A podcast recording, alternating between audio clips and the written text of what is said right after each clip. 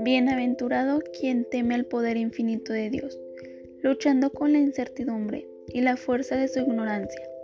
La había abrazado tantas veces su madre, tratando de conseguirle su voluntad, pero cuando se dio cuenta de que, con autorización o sin ella, su niña de 14 años estaba decidida a abortar al bebé, recurrió a estrategias menos benevolentes y la inundó de miedos y culpas que acabarían por mellar su conciencia.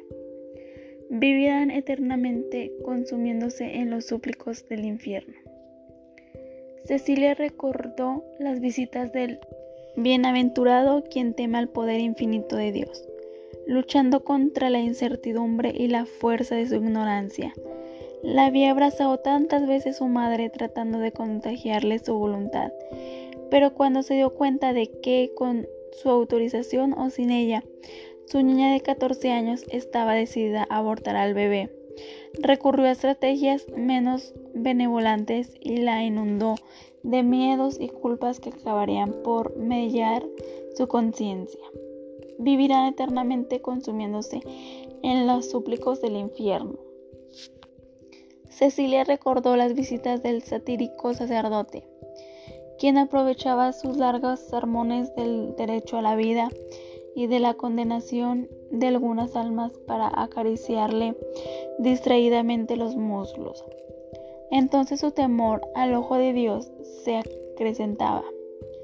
Mientras bebía el agua ofrecida por el estanque del patio, un líquido tibio resbalaba entre sus piernas formando un espejo sobre el piso de cemento que no tardó en devolverle la mirada. Había perdido más de la mitad de su cabellera, que ahora era crespa, y superando las expectativas de su madre, quien aseguraba que un hijo cuesta un diente. Ella había dejado un canino y dos muelas en la travesía. Su cara ya no tenía los ángulos. La retención de líquidos la había convertido de la pies a la cabeza en un sapito casi deforme.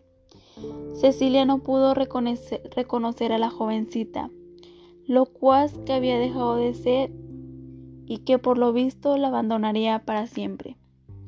Se fue sintiendo muy sola hasta que el temor y el miedo se instalaron a su lado cuando salieron de la casa para buscar un coche de alquiler.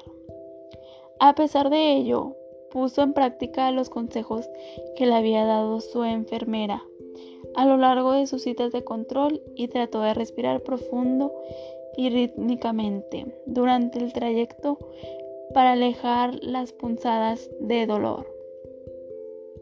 Al ver que la estrategia era inútil, cerró los ojos para invocar algún recuerdo que le hiciera sonreír y sorprendida descubrió que sus recuerdos la llevaron a encontrar las caras risueñas de sus compañeras de la secundaria. Tras el vidrio opaco de la ventana del taxi. No hay Dios como nuestro Creador. Merece nuestra amante adoración. La maestra los había organizado para que al salir de clase les llevaran algún regalito al futuro bebé como muestra de solidaridad y comprensión para la alumna. Con la efímera sonrisa que le arrancó al recuerdo. Cecilia y su madre arribaron a la maternidad de la seguridad social, donde les dieron las indicaciones. Solo podrá ingresar la paciente. La acompañante debía permanecer cerca por si requerían de alguna información.